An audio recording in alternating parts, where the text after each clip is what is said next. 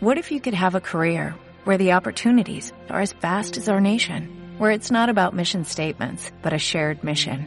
At U.S. Customs and Border Protection, we go beyond to protect more than borders, from ship to shore, air to ground, cities to local communities. CBP agents and officers are keeping people safe. Join U.S. Customs and Border Protection and go beyond for something far greater than yourself. Learn more at cbp.gov/careers.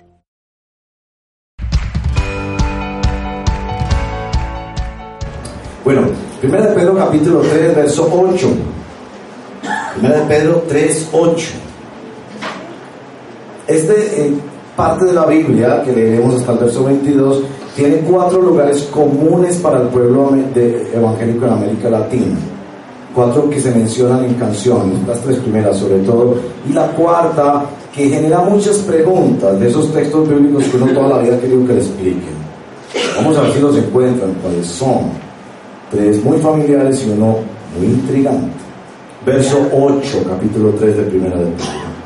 En fin, vivan en armonía los unos con los otros, compartan penas y alegrías, practiquen el amor fraternal, sean compasivos y humildes. No devuelvan mal por mal, insulto por insulto, más bien bendigan, porque para esto fueron llamados, para heredar una bendición. En efecto, verso 10, capítulo 3 de primera. En efecto, el que quiera amar la vida y gozar de días felices, que refrene su lengua de hablar el mal y sus labios de proferir engaños.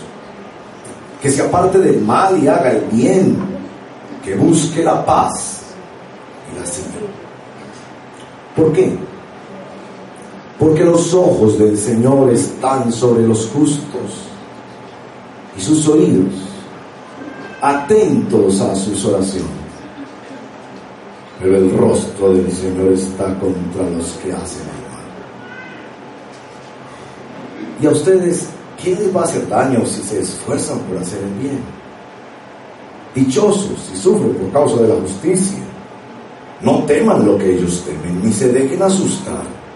Más bien, honren en su corazón a Cristo como Señor.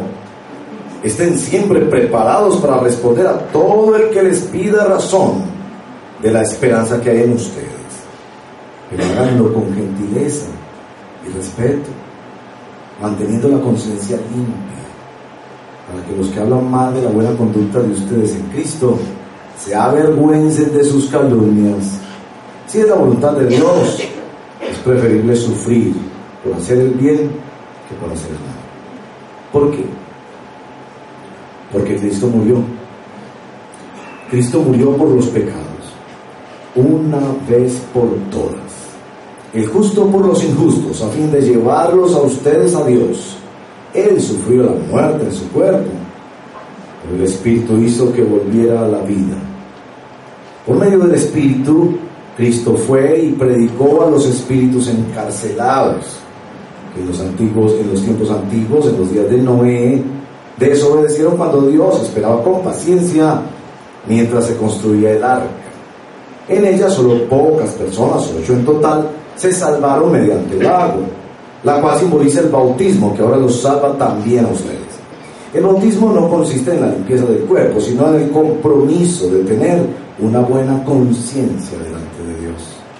Esta salvación es posible por la resurrección de Jesucristo, quien subió al cielo y tomó su lugar a la derecha de Dios y a quien están sometidos los ángeles, las autoridades y los poderes. Esta es la palabra del Señor. Oremos, Padre, gracias por esta palabra en este último verso. Cristo, tú eres quien está sentado a la derecha de Dios, tu obra ha sido terminada una vez para siempre. Y a ti están sometidos los ángeles, las autoridades y los poderes. Y es por eso en el nombre tuyo que nosotros oramos. Oramos, bendito Dios, que por la gracia del Espíritu Santo esta palabra nos mueva y nos conmueva. Que no seamos iguales. Que tu palabra sea la, espada del Espíritu, que transforma nuestro corazón, que, que no nos deja ser igual.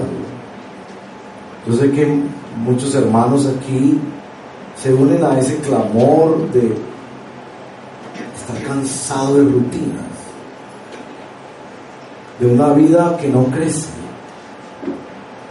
de estar atrapado en problemas, resolviendo problemas, pero no hay más luz, no hay más hambre de santidad, no hay más gozo en tu presencia.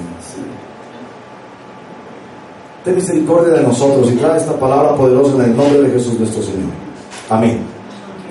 Pero antes de hacer la introducción, les pregunto si se dieron cuenta de los textos que son comunes para la lectura de la iglesia en este, este texto. Los repasamos. Porque de pronto no son comunes para usted todavía, entonces van a ser. Bueno, primero, eh, el verso número 9 ah, tiene esta observación.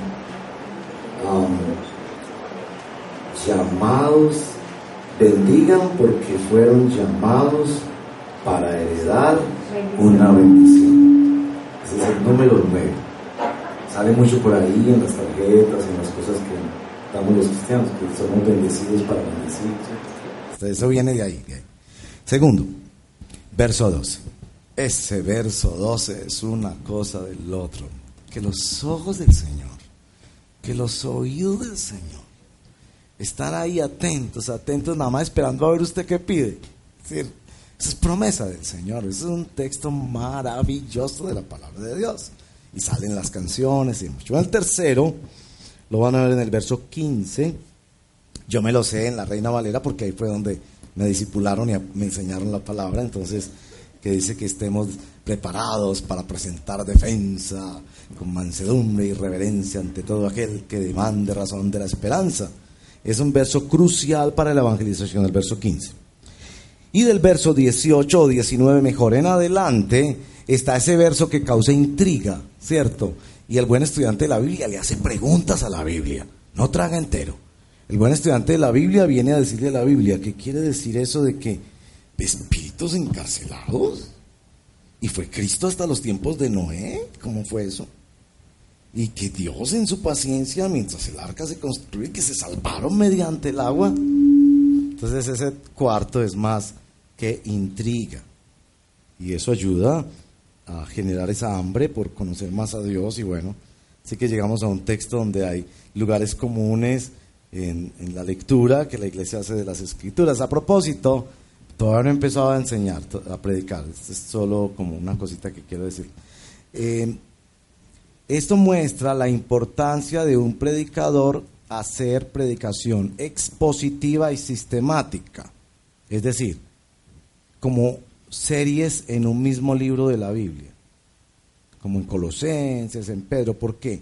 porque eso le ayuda al predicador a no tener lugares comunes en la Biblia. No sé si usted ha visto los predicadores que empiezan a decir una cosa y uno dice, ay, enseguida va a, decir tal cosa. Porque tienen lugares comunes, versos favoritos y todo eso, saltan de un lugar a otro. el, estudio juntos de la palabra de Dios nos obliga a llegar a textos así. Y uno ya no le puede sacar el cuerpo, porque como estamos enseñando Pedro, pues tocó hablar de este texto, ¿verdad? Y eso nos ayuda mucho, aún en nuestra lectura de la Biblia para no quedarnos en el Salmo 91, ¿cierto? Que dice, abre la Biblia, Salmo 91, amarilla, amarilla, la Biblia en Salmo 91. Y el resto de la Biblia, nuevecita, nuevecita, huele a nuevo todavía. ¿Cuántos años tiene esa Biblia? 20. Bueno, ahora ya vamos a empezar la exposición. Y voy a empezar con la introducción de esta manera. La introducción va a ser, me va a ayudar Alejandro, nuestro músico aquí de cabecera. Alejandro háganos un acorde disonante, por favor.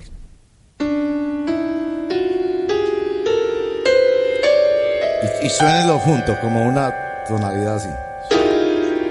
¿Ustedes cómo les suena eso? Pues a menos que usted sea de esos expertos de música contemporánea que dice, uy, no, muy chévere, muy alternativo, eso. No, pero en general, uno dice, ay, no. Ahora hágame un acorde consonante, es decir, uno que tiene consonancia en la, en la. A ver, dale, dale. Y suénelo todo junto. ¿Cómo le suena? Ahora haga los dos seguidos.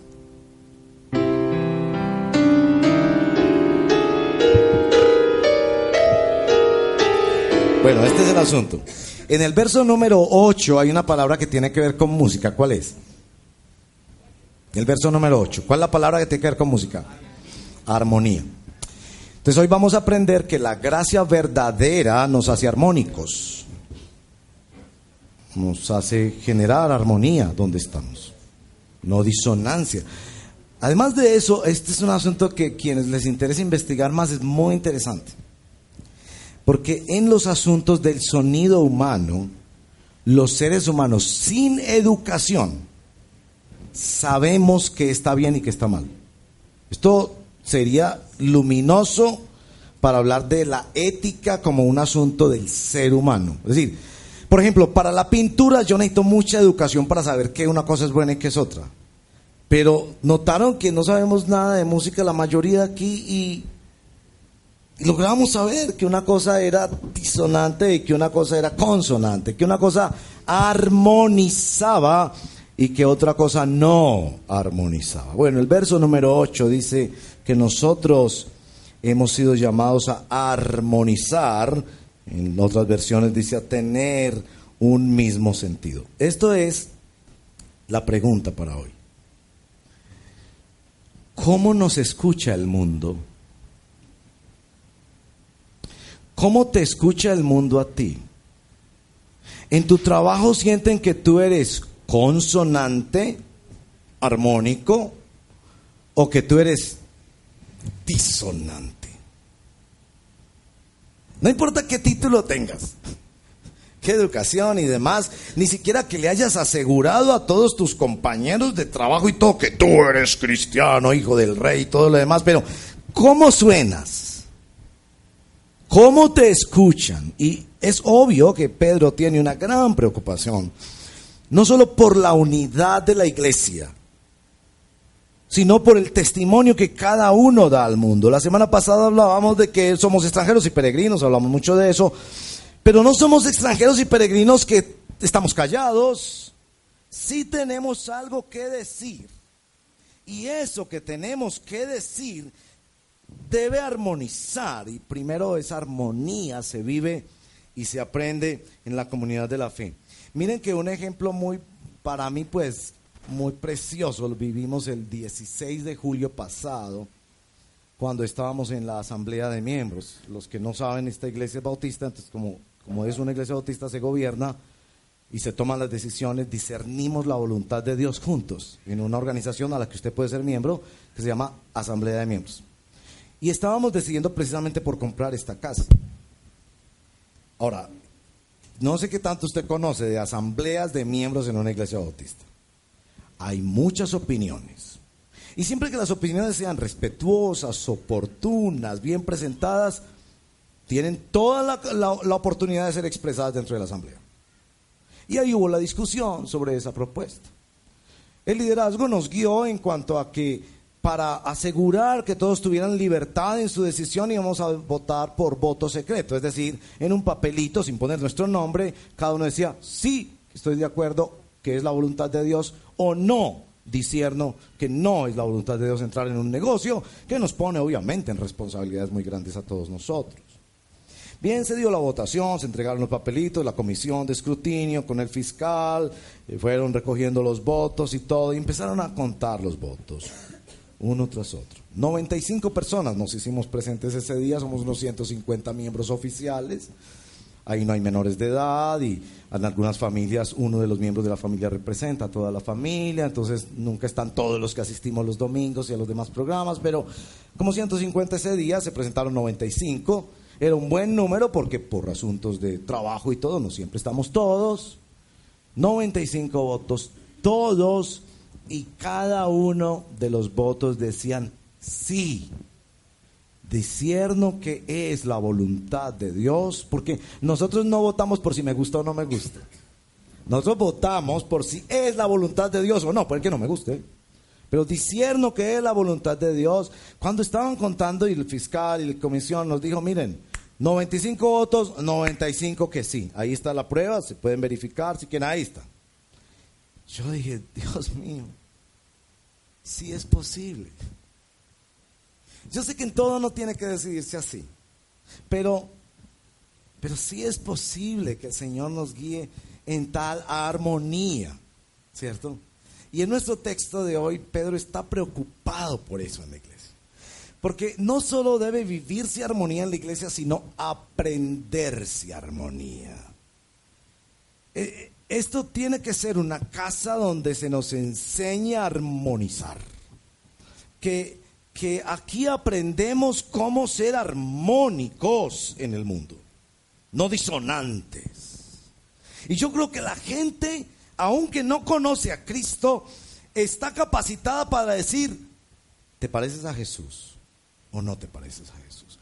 Eh, sabes mucha Biblia y peleas mucho de religión y te exhibes mucho, pero no me suena a Cristo. Entonces, en nuestro texto de hoy vemos dos cosas. La primera es, ¿cómo es que se da esa armonía? ¿Cuáles son como las, las características de eso?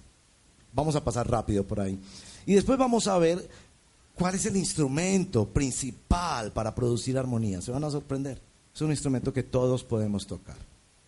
Primero, ¿cómo se da esa armonía? Miren por favor el verso 8 de difícil traducción. Si usted mira otras versiones, se dará cuenta que estos de esos versos de la Biblia que tiene traducciones muy diversas. En principio, eso que traducen aquí, armonía los unos con los otros, es una sola, son dos palabras realmente, y es la idea de pongámonos de acuerdo en conclusión qué es lo que a nosotros nos identifica.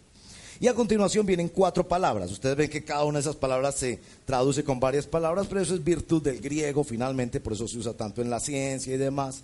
La primera palabra es una palabra que podría traducirse como simpatía o empatía. Yo prefiero la traducción de empatía.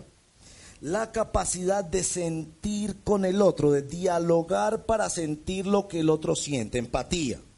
Entonces pongámonos de acuerdo que aquí vamos a ser formados para aprender a compartir penas y alegrías, como lo traduce aquí. Segunda característica es la fraternidad, la Filadelfia, la fraternidad, el, amor fraternal, que es el que, el que tiene todo en común. Cuando yo salía de la escuela, era niño, y me encontraba mi hermanito en la calle, y llevaba una camiseta que era mía.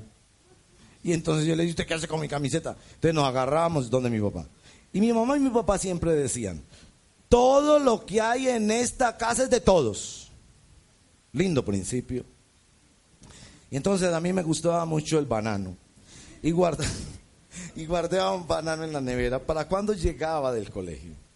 Entonces llegaba del colegio y encontraba medio banano. Y entonces, a ver, ¿quién se comió mi medio banano? Y mi hermanita, y venga a ver, asamblea familiar.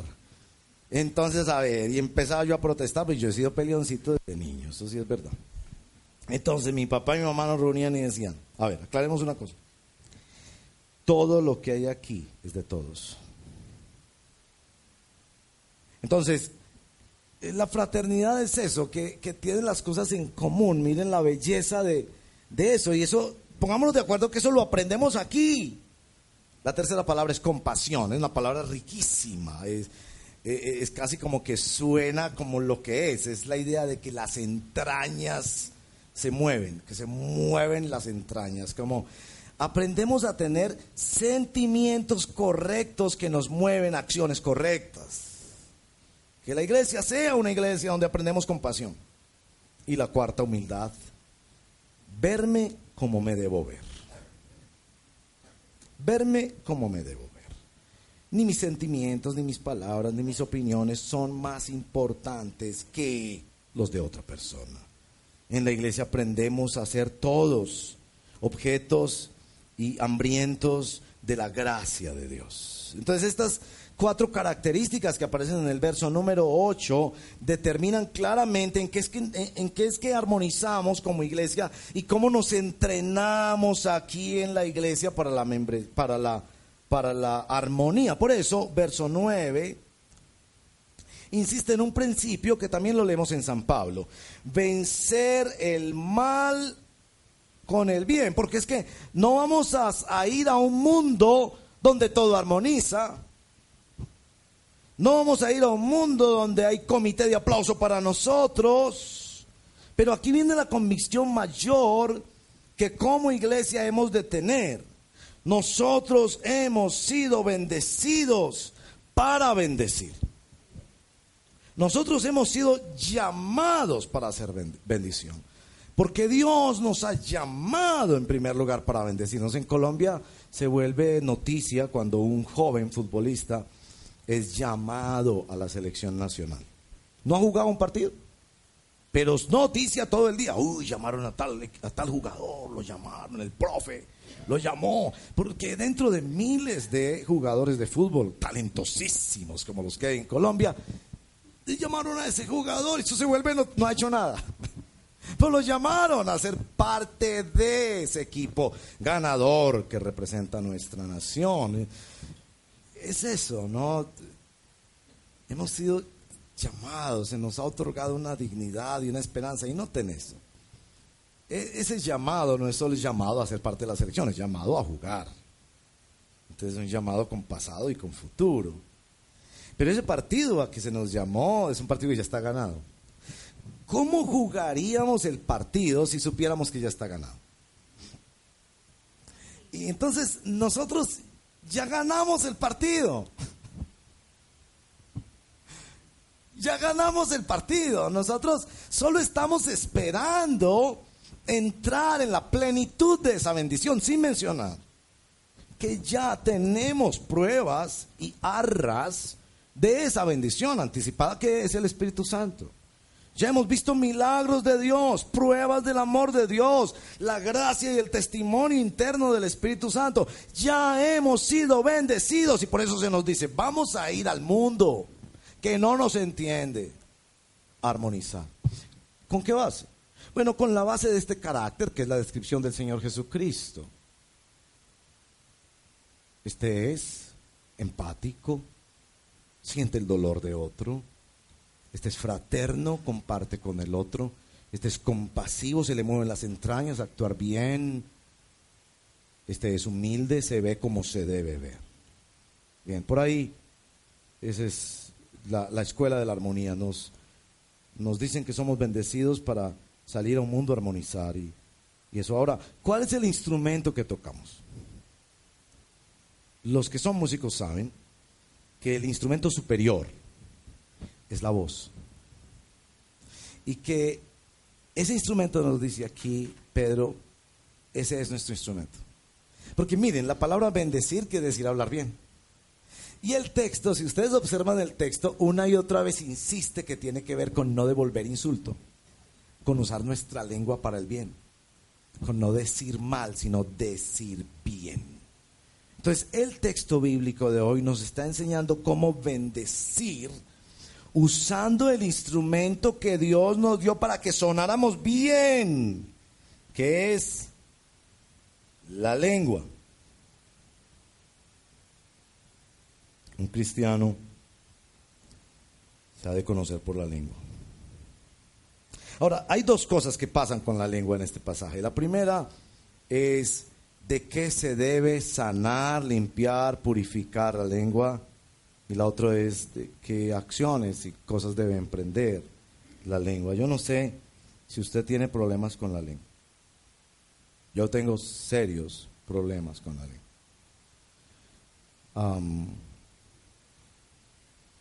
bendigo al Señor porque yo tengo una esposa muy sabia y con mucha frecuencia, con mucha frecuencia.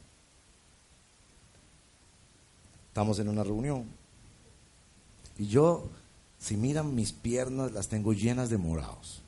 Porque por debajo de la mesa ella me patea.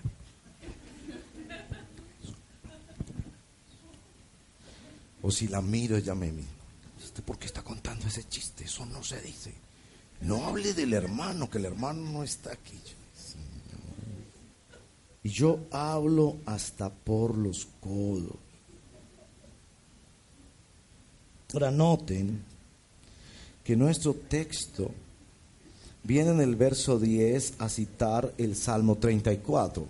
Salmo 34, que ayer lo usábamos para el ayuno, todos los sábados ayunamos aquí por la mañana y todos son bienvenidos. Así sea una vececita al año, no es que tiene que venir todos los sábados, una al año. Ayer estábamos ayunando con el Salmo 34. Ese es un salmo, es decir, ese es un arsenal para el alma. Es decir, el alma hambrienta se sacia como en un mar en el Salmo 34. Pero sobresale que Pedro escoge una parte del Salmo que no es propiamente la más interesante del Salmo. Mire cómo empieza. El que quiera amar la vida y gozar de días felices. Oiga, yo leí eso y esto es muy sanador para un cristiano. Ahí me dice que yo tengo no solo el derecho, sino el deber de buscar la felicidad y de amar la vida, por Dios. Y yo pensaba que los cristianos eran esa gente aburridora, lánguida y melancólica que camina por la vida solo esperando llegar a la eternidad. No, Señor, yo quiero ser feliz. Y yo quiero ver buenos días. Siempre bajo la dirección de la palabra soberana de mi Señor. Pero me parece que ese es muy liberador, muy liberador. Pero ¿qué debe hacer quien quiere amar la vida y gozar de días felices? ¿Compre carro? ¿Compre casa? edúquese. No, señor, que refrene su lengua. Ahí está, casi para escribir un libro, de esos que se ponen en los stands así, eh, donde uno va a comprar cosas en los almacenes de grandes superficies, que ponen esos libritos así, ¿no? El secreto de la felicidad, refrene su lengua. Santiago nos ha hablado de eso, ¿no? Del poder devastador que tiene la lengua, que es como un fosforito que se tira en un bosque seco y crea un incendio impredecible. Refrene su lengua de hablar el mal y sus labios de proferir engaño. Hermanos y hermanas, necesitamos que nuestra lengua sea profundamente intervenida. Dios quisiera que hubieran cirugías para la lengua. Imagínense eso. Se volvería rico el cirujano que diga, operamos contra el chisme. Más de uno mandaría a la esposa y más de una mandaría al esposo. O una crema dental que hiciera que no siguieras murmurando. Los, los odontólogos dicen que debemos también asearnos la lengua. Muy importante. Fíjense que uno en la predicación aprende de todo. Porque uno no debe solo asearse los dientes, sino la lengua. Entonces saque la lengua como si fuera una corbata y con el cepillito. Que hubiera una crema dental para que uno purificara su lengua, por favor, porque en cuántos problemas se mete uno. Divorcios. Yo no perdono que me dijo. La profunda culpa que uno siente cuando la reunión era tan agradable y a uno se le ocurrió contar ese bendito chisme. Y hasta ahí llegó. Y el Espíritu Santo es muy sabio y oportuno en insistirnos. A quienes tienen problemas con la ira, a quienes tienen problemas con la ambición y todo, ojo a tu lengua. Es tu lengua la que te hace desarmonizar. Las guerras empiezan en la lengua y terminan con la lengua. Nuestro país ha estado en guerra por ideologías que se comunicaron en principio a través de palabras. Sí, llegó, llegó a las balas también, pero ¿dónde empezó? Y miren nuestros políticos. Porque la, lengua no es solo lo, lo audible, es el Twitter. El Twitter. Y muchos de nuestros políticos como que solo saben buscar votos. Que Dios los bendiga, porque no voy a hablar mal de ellos, ¿no? Que Dios los bendiga, porque pareciera que no tienen otra estrategia para conseguir votos que echarle agua sucia a los demás. No, no sabes otra estrategia. Pero ellos, muy bien, nos representan a nosotros. Bueno. Nuestro texto nos dice refrenar la lengua, apartarla del más, porque verso 11, así es que se busca y se sigue la paz. La palabra sigue aquí debería traducirse persigue o procura, es el esfuerzo por en el lugar donde estoy, en mi familia, en mi trabajo, ¿cómo construyo paz? Fácil, tu lengua. Ahora, nuestro texto también nos dice cosas que debe hacer la lengua y nos da dos escenarios en los que se entrena la lengua. Miren pues, primer escenario, la oración, verso número 12. La oración. Se nos da la razón de esto de la oración. En la oración yo voy aprendiendo a hacer bendición para otros y estoy aprendiendo a armonizar con otros en la oración. Que pudiéramos entender eso. La oración. ¿Estás mal con una persona? Ora por ella y verás una gran diferencia. ¿Te ha ofendido alguien? Ora por él y verás una gran diferencia. Bendigo a mi hermano y a mi hermana que ante la murmuración de otro hermano en la fe le, dice, mira, ¿por qué no mejor oramos que Dios ayude a esa persona a cambiar? ¿Qué conseguimos tú y yo con ponerle parlante al defecto, al error. No, es que estoy preocupado, estoy preocupado. Porque las murmuraciones se esconden en falsas preocupaciones. Si estás preocupado, ¿por qué no has hecho nada? Alguien me dijo en estos días, la preocupación y la murmuración de ese tipo, me dijo, la murmuración es una puñalada por la espalda. Porque tú no, es, no lo dices si la persona está presente. Cuando la persona está presente, pules un poco las palabras. Claro que yo sé, pero entonces yo sé, pero y ahí sí lo pones en contexto. Pero cuando la persona no está presente, las sueltas. Y confesémonos. ¿Cierto que hay un placer? Cuando estamos como... Gracias hermana por tu confesión. Me uno a tu confesión, hermano. Los que se quedan callados también van a decir amén hay un, placer pernicioso, pernicioso en hablar mal de otra persona. Ahora, ¿cómo es esta oración? ¿Cómo es esta oración? Esta oración que es la acción que purifica. Es una oración que en primer lugar reconoce la soberanía de Dios. A eso se refieren las metáforas aquí. Eso se llama antropomorfismo, porque Dios no tiene ojos ni oídos. Esta es la idea. Dios está presente en todo lugar. Él es soberano. Él está viendo lo que pasa. Él está escuchando todo y conoce hasta los corazones. Pero hay una cosa especial que quiere escuchar de ti, tu oración. Ese es mi sueño para esta iglesia. Que seamos de verdad casa de oración. Eso no es romántico. Es decir, yo sueño con que un día en este lugar 24/7 haya oración. Y cualquier persona en Medellín que está quebrantada, necesitada, luchando, sabe que encuentra aquí a alguien que lo acompañe en oración. Y gente clamando en la presencia de Dios. Porque el pueblo de Dios se ha definido como aquellos que claman a Él de día y de noche. Ahora se nos da la oración aquí basada en la soberanía de Dios y lo extracta del Salmo 34. Lean el Salmo 34, por favor. Lean el Salmo 34. Seis veces en el Salmo 34 dice que el Dios soberano libra de la manera más absoluta. Ese salmo es absoluto. El Señor libra de todas sus angustias a sus hijos. Una cosa extraordinaria. Es decir, la oración que conoce que Dios tiene el control. Es que por eso es que yo oro. Yo no le puedo orar a un Dios chiquito. Yo cuando voy a orar no le digo, Señor, tú conoces a Julana de tal y espero a ver si la conoce. No, yo sé que la conoce. Y que la oración trasciende todas las circunstancias, los lugares y los tiempos. Porque Dios es soberano. La segunda base de esta oración es la suficiencia de la obra de Cristo. Dos textos les voy a mostrar allí. El texto famoso que les dije que crea mucha intriga, el verso 18 en adelante.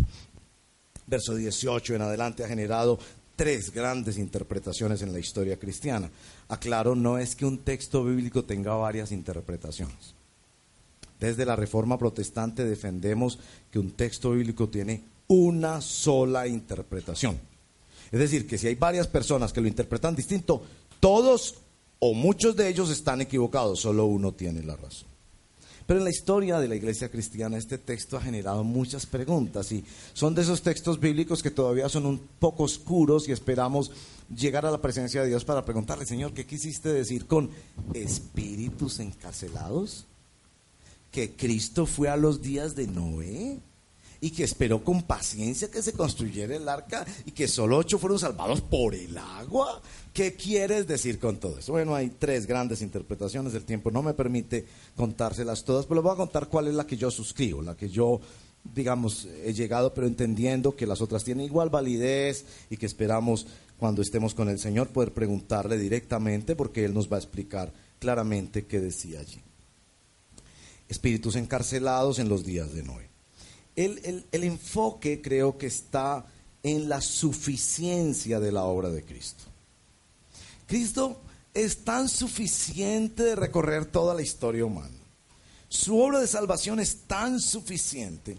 Esos espíritus encarcelados yo lo interpreto como los espíritus, la palabra que se usa es para espíritu de ser humano, no de ángel caído, de ser humano, y encarcelado por esta razón.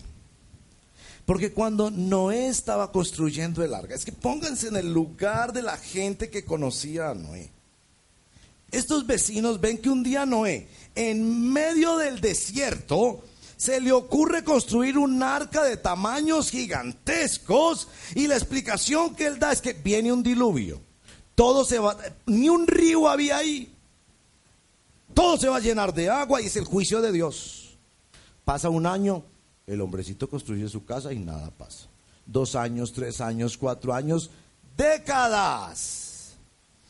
La expresión estar en prisión, que es la misma expresión de encarcelado, es esos espíritus no podían entender, a menos que Cristo los iluminara, no podían entender ese asunto de cómo es esto. Y entonces Noé volvía y les contaba la historia. Dios me dijo que es que Él va a traer. ¿Cuándo? No sé.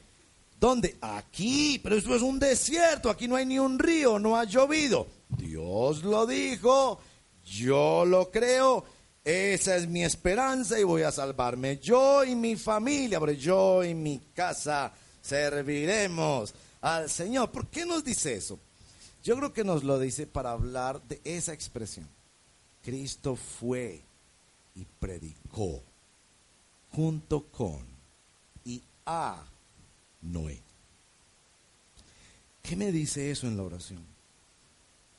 Que la obra de Cristo el Señor recorre toda la historia. Y la prueba mayor que tengo para eso es el verso número 15.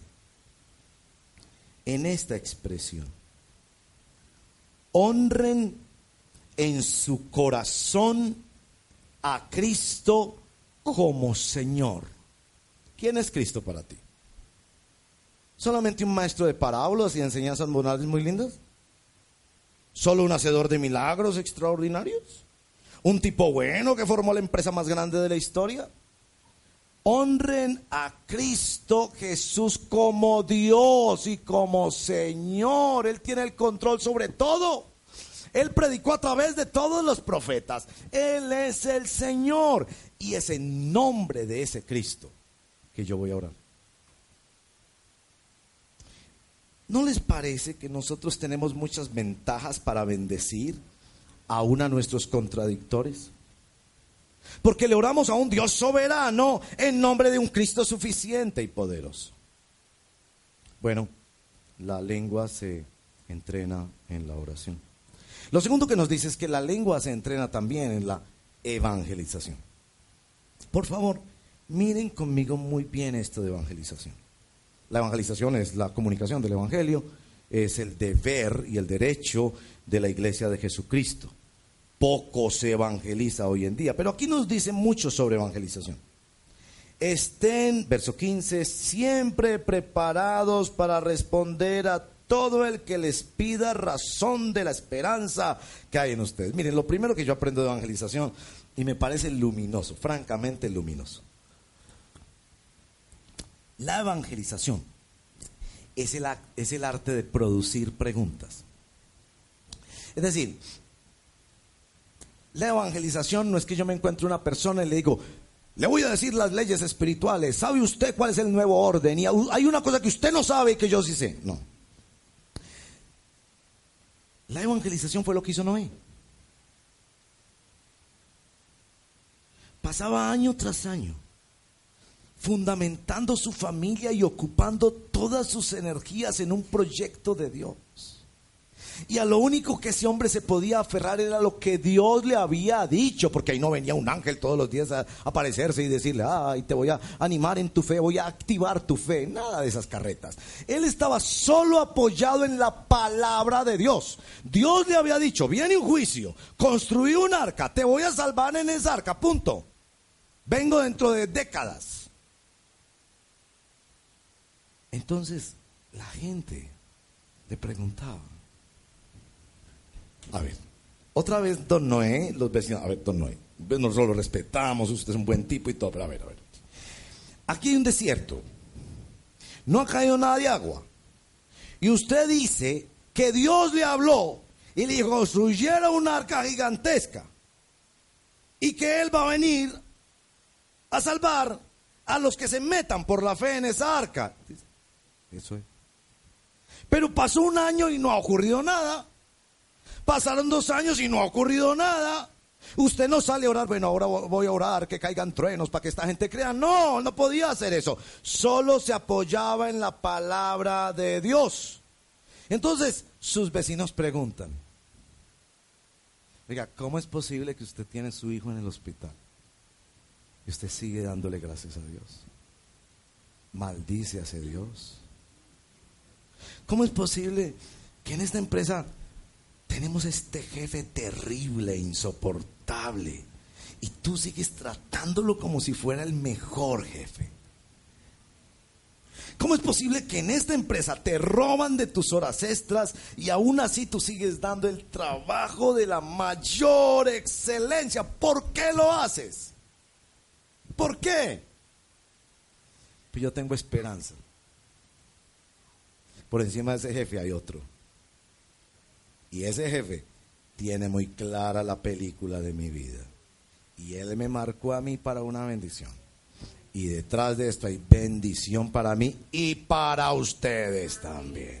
Es decir, eh, la evangelización es, es producir preguntas, producir preguntas con nuestra conducta. Yo sé que pueden condenarme algunos que hablan de que uno tiene que pararse en las plazas y todo, pero miren, miren bien. El que hace bien esto necesariamente produce preguntas.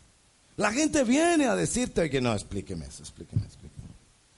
Yo te veo a vos en paz, en medio de esto. Por ahí, famoso filósofo dijo que, eh, Paul Tillich, que cuando una persona sufre que no conoce a Cristo, escúcheme, Dios permite que un hijo suyo sufra lo mismo para mostrarle al mundo la diferencia.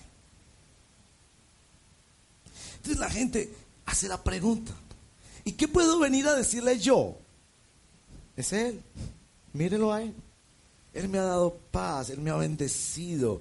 Lo que parecieron puertas cerradas, Dios las abrió. y, y, estamos llenos de testimonios de esa bondad y de ese amor del Señor. La evangelización no solo es la evangelización que produce preguntas en nuestros auditorios o contextos donde vivimos, trabajamos y demás, sino que produce también preguntas en nuestra conciencia. Nuestro texto dos veces menciona la palabra conciencia. Ustedes lo pueden ver, verso 16 y verso 21. La buena conciencia, la limpia conciencia delante de Dios. ¿Qué es lo que yo pretendo? En esa conversación con, mis familiares, donde se arma el debate sobre el Papa, y entonces que si el Papa sí, que si el Papa no, y yo saco la Biblia y empiezo a mostrarles qué es lo que yo pretendo. ¿Cuáles son las preguntas que vienen a mi conciencia? ¿Estoy queriendo yo honrar a Cristo? Y mostrar la suficiencia de Cristo o mostrar que yo tengo la razón.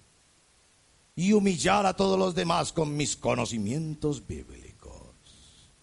Para que toda esa gente piense por dentro, que pereza este Señor. No lo volvamos a invitar. Porque se viene a darnos madera con una Biblia. ¿Se dan cuenta? La evangelización no solo nos pregunta, ¿qué, qué estás haciendo para que la gente te pregunte sobre Cristo, sino, ¿por qué lo estás haciendo?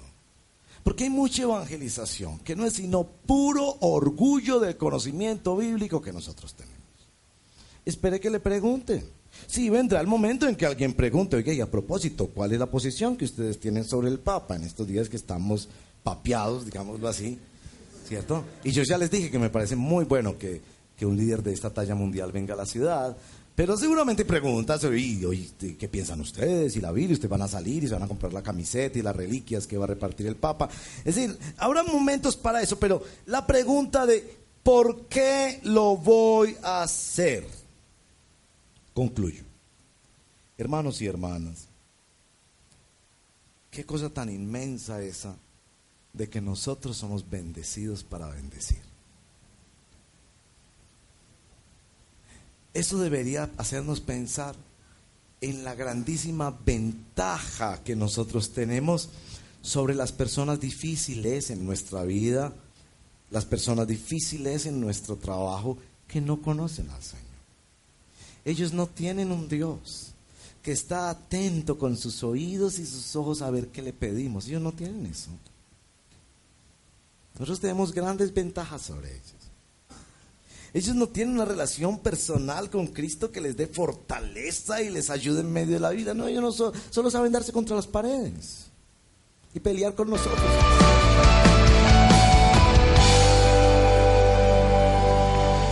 ¿No se merece tu familia lo mejor? Entonces, ¿por qué no los mejores huevos? Ahora, Egglands Best están disponibles en deliciosas opciones. Huevos clásicos, de gallina libre de jaula y orgánicos de Egglands, que ofrecen un sabor más delicioso y fresco de granja que le encantará a tu familia. En comparación con los huevos ordinarios, Egglands Best contiene la mejor nutrición como 6 veces más vitamina D, 10 veces más vitamina E y el doble de omega 3 y B12. Solo Egglands Best. Mejor sabor, mejor nutrición, mejores huevos. Visita egglandsbest.com para más información.